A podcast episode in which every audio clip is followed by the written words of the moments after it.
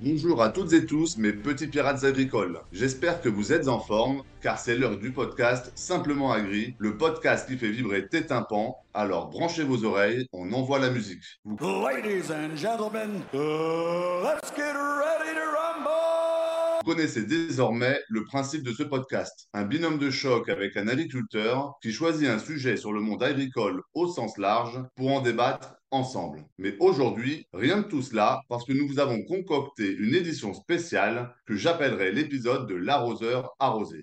Nom de Zeus Nom de Zeus Je vous rappelle le fonctionnement de ce podcast. Pas de règles, pas de langue de bois. On se lâche, on profite de ce temps de parole pour aborder avec légèreté, humour et professionnalisme toujours des sujets majeurs du monde agricole. Alors, quel est donc notre invité du jour? Lyonnais, un brin chauvin, c'est un optimiste pur jus, un véritable geyser d'énergie On s'en bat les couilles, on s'en bat les couilles, on s'en bat les couilles.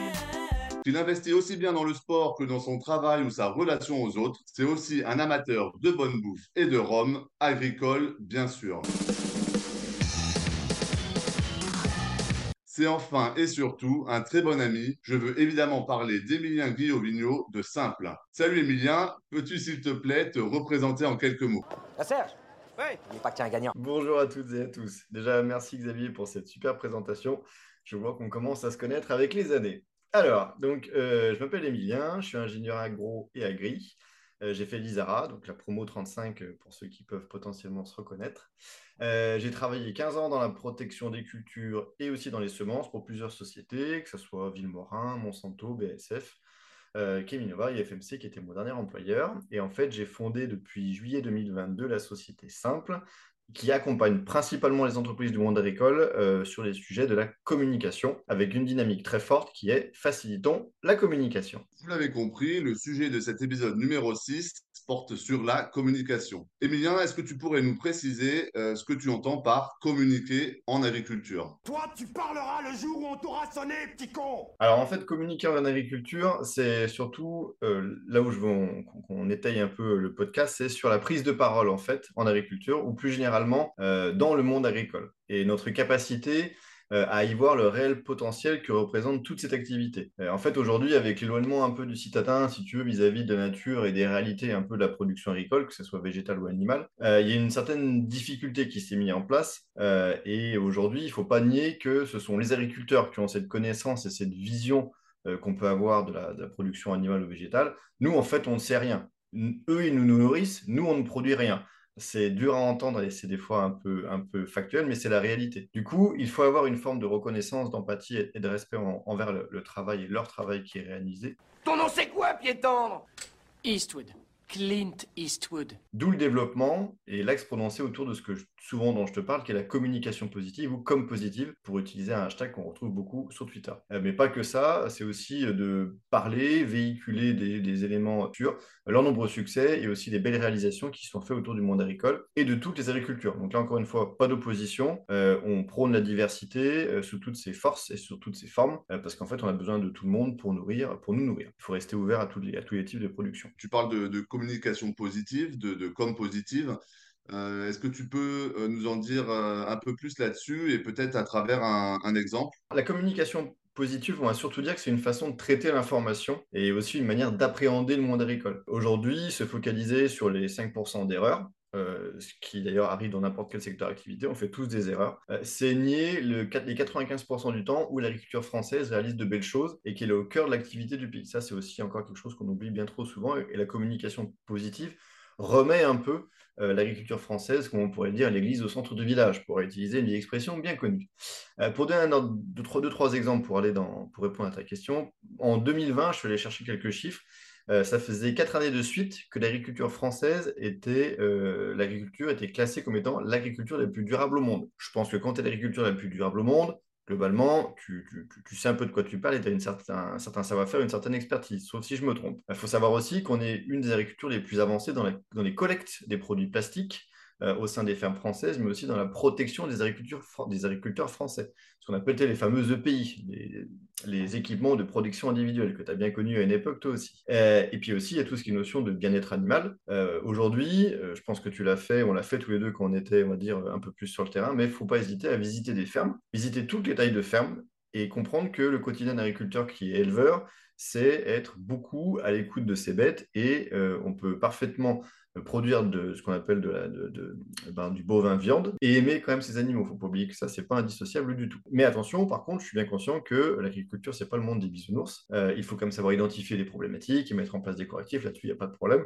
Tout le monde commet des erreurs, c'est un peu ce que j'ai dit en intro. Mais il faut pas se focaliser dessus, en fait. Il faut arrêter de stigmatiser les agriculteurs, euh, car ça peut sin sincèrement créer des situations très anxiogènes euh, et complètement hors de contexte. Si je comprends bien, la communication positive, c'est vraiment remettre du, euh, du, factuel sur ce qui est ben, mis en place aujourd'hui par, euh, par les agriculteurs notamment, et qui dans la majorité, la très grande majorité des cas, euh, est euh, éthique, efficace et répond à, à, un modèle durable. J'aimerais revenir sur un des canaux de la, de la communication qui est le, évidemment les réseaux sociaux.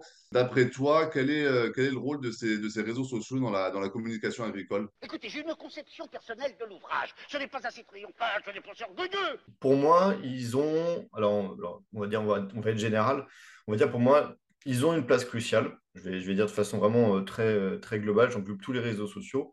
Euh, car en fait, ils ont une vocation, qui est d'ailleurs la première vocation des, réseaux sociaux, c'est qu'ils donnent la parole. Ils donnent la parole à tout le monde. Alors des fois, malheureusement, pas forcément toujours aux bonnes personnes. En gros, l'avis de Jacqueline, si tu veux, au, PMU du coin sur le nucléaire, qui n'est ni experte ni informée, bof, ça, ça m'intéresse très moyennement. Par contre, en revanche, l'avis de personnes dont c'est le métier ou qui ont acquis une expérience, une expertise par la force des années, ça, c'est passionnant et ça, ça m'intéresse. Et en fait, c'est ce qui s'est passé avec les agriculteurs et français c'est qu'en fait, ils ont, un moment, il y a eu une prise de conscience afin d'occuper l'espace médiatique. Il y en a eu un certain ras-le-bol bah, des fake news, de l'agribashing, de, de toute cette image négative dont on parlait juste avant Xavier. Et en fait, ils ont dit, bah voilà, nous maintenant, on en a marre, on va occuper l'environnement pour marquer, si tu veux, euh, le, conscient et l'inconscient du grand public. De là est né, par exemple, euh, je sais pas si tu la connais, on en a déjà parlé tous les deux, l'association France Agricultos, par exemple, qui promue toutes les formes d'agriculture et qui est extrêmement porteuse d'un message positif sur l'agriculture française. Donc ça, c'est un des exemples. Et, euh, et, euh, et, ça permet d'aller dans le sens de la communication positive via les réseaux sociaux. Aujourd'hui, si on, si on a envie de, euh, bah, de suivre, d'être présent sur des réseaux pour aller chercher des informations sur l'agriculture par des euh, professionnels de l'agriculture, euh, quel, sur quels réseaux sociaux est-ce qu'on est se tourne de, de préférence? Chacun a un peu sa spécificité. Euh, on va dire, je vais essayer de te les, te les, balayer rapidement. Alors, on va dire que Twitter, dont on parlait, et c'est surtout sur ce canal-là qui est présent l'association France Agricultos, on est vraiment sur le, je dirais, le réseau social de débat, de création de contenu. Donc là, vous voulez vraiment pouvoir euh, poser des questions en direct, observer, voir, euh, contempler, on va dire, le quotidien des agriculteurs français. Euh, Instagram, on va plus être sur ce qu'on appelle un peu l'environnement graphique, la puissance de l'image, de la vidéo. Je sais qu'il y a pas mal de viticulteurs et de, et, de, vignobles français qui sont présents, mais là aussi parce qu'eux, ils ont une démarche de vente directe TikTok, euh, alors moi j'y suis beaucoup moins, puis sachant que c'est surtout avant tout une plateforme de vidéo, donc là tu vas surtout être sur de l'apport média vidéo avec une cible qui est plutôt jeune. Je sais qu'il y a pas mal de JA qui sont présents sur TikTok pour encore une fois promouvoir leur agriculture via, via des vidéos. Euh, Facebook, pour être franc avec toi, c'est pas là que moi j'irais pour aller chercher de l'information sur cet axe-là. Euh, pour moi, c'est pas celui qui a, le, qui a, le, meilleur vecteur parce que ça mélange beaucoup de choses aujourd'hui. Facebook, c'est à la fois du, ce qu'on appelle une marketplace, c'est aussi à la fois des comptes perso. Euh, voilà, aujourd'hui, c'est un peu compliqué d'avoir une, bonne lecture de ce réseau social-là. Et puis après, il y a LinkedIn qui est plus professionnel, euh, qui est plus vraiment sur l'approche réseau. Mais par contre, aujourd'hui, il y a pas mal d'agriculteurs qui commencent à s'investir, euh, qui commencent à investir LinkedIn. Si je résume ce que tu viens de dire et si je comprends bien, plutôt Twitter pour aller vraiment le voir du quotidien, de, la réflexion sur le métier d'agriculteur. LinkedIn pour peut-être aller sur des, informations un peu plus, on va dire, générales sur le monde agricole, avec, euh, avec du contenu un peu plus peut-être euh, sous forme d'article ou autre, et Instagram plutôt pour tout ce qui va être sur de la vente directe et euh, principalement sur la partie viticulture. Malgré le fait que ça, ça communique de plus en plus sur ces réseaux-là, on, a toujours l'impression que le monde agricole reste assez méconnu du grand public, qu'il y a un certain nombre de fantasmes et d'informations erronées qui circulent sur sur cet environnement-là Et du coup, quel, serait d'après toi le rôle de, euh, la communication à l'avenir? Enfin, dire en deux mots, c'est formation et pédagogie. Euh, pour moi, c'est la bonne information au bon moment, dans le bon contexte. Très important dans le bon contexte et avec les bonnes échelles de grandeur. Voilà, il faut être pragmatique et simplifier les échanges dans euh, le partage de communication et dans le partage de l'information. Et c'est ça aujourd'hui qui est important et qu'on retrouve par exemple sur Twitter, pour revenir sur l'exemple de Twitter, c'est que sur ce genre de réseau-là, la communication, est très orientée sur le quotidien d'un agriculteur, sur réellement ce qu'il fait dans son contexte à lui et selon son échelle de grandeur à lui. Parce qu'aujourd'hui, il faut encore une fois, comme je le disais un peu en intro, il ne faut pas opposer les agricultures ni les agriculteurs. Euh, il y a des gens en bio qui font aussi de très grandes surfaces, il y a des bio qui font de la petite surface, il y a des viticulteurs qui font euh, de la vente directe, il y a des viticulteurs qui travaillent des grands groupes. Et c'est vrai, en fait, voilà, il faut avoir cette vision assez, euh, je dirais, de la diversité de l'agriculture française, l'accepter et en tirer la richesse et pas l'opposer et pas créer des amalgames ou des oppositions qui en fait ne servent à personne. Cette diversité justement des agricultures, comment on peut euh, faire en sorte qu'elle soit plus euh, médiatisée Je parle au niveau au niveau des grands médias qui aujourd'hui sont, encore toujours des, leaders d'opinion? Ben, Alors, Twitter, d'une certaine manière, le fait, parce que Twitter reste quand même aujourd'hui un canal grand public. mais je pense que déjà, en, nous, en tant qu'individus du grand public, déjà en prenant connaissance de ce genre d'environnement, il ne faut pas résumer l'agriculteur euh, à la vision de TF1 à 20h. Il euh, faut prendre le temps d'aller rencontrer les agriculteurs, il faut prendre le temps de discuter avec eux, euh, parce que en fait, la réalité, est sur le terrain. La réalité, est quand on a les, pieds dans les bottes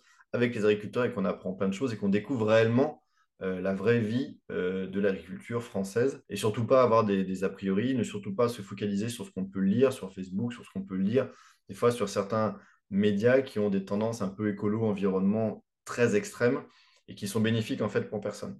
Peut-être juste euh, affiner son esprit critique et euh, aller euh, au-delà de, ce qu'on peut nous, nous, communiquer, aller chercher l'information aussi ailleurs peut-être pour se faire sa propre opinion. Tout à fait. Faut pas hésiter des fois. Bien, alors, bon, pour les citadins, c'est plus compliqué parce qu'effectivement, on n'a pas forcément à côté de chez nous un agriculteur, mais pour les gens qui sont en périphérie et qui ont l'opportunité des fois de passer devant un producteur de pommes de terre, un producteur de, fruits et légumes, un viticulteur, un arboriculteur, même un grand un céréalier. C'est des gens qui sont passionnés par leur, par leur, par leur métier. Allez les rencontrer, dire bah voilà, je voudrais comprendre. C'est des gens qui, dans la majorité des cas, vont prendre le temps de vous expliquer pourquoi ils font ci, pourquoi ils font ça. Et là, tout le monde y sera gagnant. Eux peuvent avoir accès euh, au grand public de façon transparente et parler d'eux et pour le grand public, ils ont la vraie vision euh, du monde agricole et ce que réellement fait un agriculteur dans son quotidien. Peut-être revenir un petit peu plus sur, euh, sur toi, euh, puisque du coup, tu nous disais, tu as décidé de quitter le salariat, le monde de l'entreprise pour te lancer dans, bah, dans un nouveau projet de vie avec la, la création de, de Simple. Qu'est-ce qui t'a motivé à devenir entrepreneur? La même chose que toi, mon lapin. Pour être honnête, déjà, être acteur de mes principes, parce que c'est bien de parler, mais au bout d'un moment, il faut savoir mettre les actions en face des mots. Euh, être mon propre patron, globalement, je l'avais, j'ai toujours eu au fin fond de mon petit cerveau de blond. Euh, après, c'est des fois une histoire de timing. Euh, plutôt, je pense pas que j'aurais eu la légitimité de le faire. mes différentes vies d'avant m'ont permis de faire des erreurs et de bah, monter en compétences. je pense pas qu'à la sortie de l'école, je me serais senti de le faire. Pas forcément qu'aujourd'hui, j'ai acquis 50 ans d'expérience, mais voilà, j'ai vécu, entre guillemets, dans des entreprises, dans des groupes à, côté de gens qui, étaient, qui avaient vraiment beaucoup d'expertise, donc ça m'a permis de monter en compétences. Euh, après, il était compliqué bah, d'avoir la bonne idée, parce que c'est aussi ça, des fois, faut, pour se lancer, il faut avoir la bonne idée. Pour moi, bah, au final, simple à émerger, euh, aussi parce que je voulais créer quelque chose qui ait du sens, une vision, une dynamique, pas seulement une histoire de bah, gagner ma, ma vie euh, différemment. moi, je voulais mettre du sens dans tout ça. Donc, même si ça s'arrêtait demain, imaginons, euh, ça m'a rien que déjà d'avoir passé six mois en tant que, en tant que mon propre patron, j'ai appris énormément, particulièrement dans ma relation avec, euh, avec les clients, euh, cette compréhension de ce qu'on appelle la fameuse, le fameux besoin du client. pour moi, aujourd'hui, c'est une erreur. En fait, aujourd'hui, tout le monde peut comprendre les besoins de quelqu'un. Si je te dis que je veux manger une pomme, bah, tu vas comprendre que j'ai envie d'une pomme. Par contre, derrière, comprendre quelles sont mes limites, le contexte, euh, dans quelle, dans quelle dynamique je veux, je, veux, je veux une pomme, forcément, ça va t'éclairer. Et toi, en tant que prestataire, fournisseur de pommes, tu réagiras différemment. Pour moi, la nécessité, elle est là de comprendre le contexte, les limites, etc. Juste pour faire le lien avec euh, ce dont on discutait avant, de quelle façon, toi, tu penses agir sur la communication positive?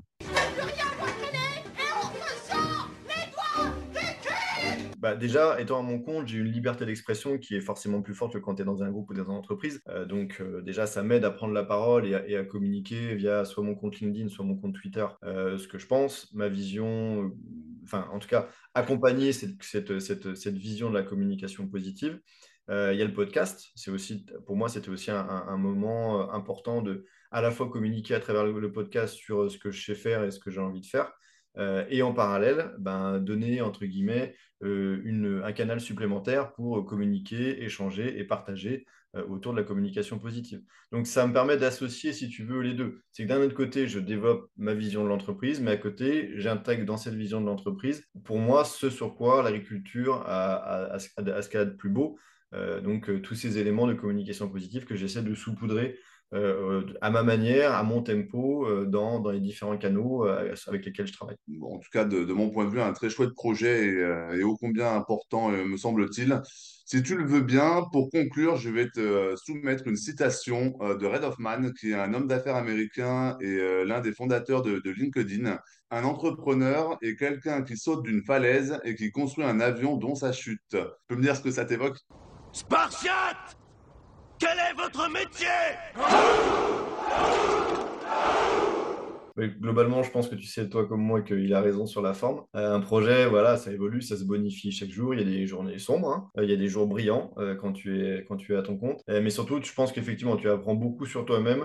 ça bouleverse ta vision et pas mal de choses. Donc ça, c'est sûr et certain que ça m'a changé, moi en tout cas, ma vision, euh, ma vision de l'entrepreneuriat, ma vision de l'entreprise. Le poids du dirigeant, par exemple, sur le chiffre d'affaires, sur la responsabilité, sur la durabilité de l'entreprise, hein, on en parle suffisamment souvent tous les deux. C'est des choses qui sont importantes. Et du coup, ça me permet de faire un parallèle. Pour l'agriculteur, en fait, c'est exactement la même chose. Euh, car, à contrario du monde de l'entreprise, ou on va dire hors secteur agricole, où il y a plus de salariés que de dirigeants, dans le monde agricole, chez nos amis agriculteurs, bah, c'est un peu l'inverse. Il y a plus de chefs d'exploitation que de salariés. Et du coup, chaque décision, elle en fait, a un poids énorme euh, sur sa rémunération, sur euh, ses employés, sur bien évidemment la durabilité de l'exploitation. Et je pense que tout ça, il ne faut pas l'oublier et qu'il faut avoir encore une fois du respect par rapport au, métier d'agriculteur, ce qu'ils font. Ils nous nourrissent et, ce n'est pas un métier des plus simples, c'est un métier passion.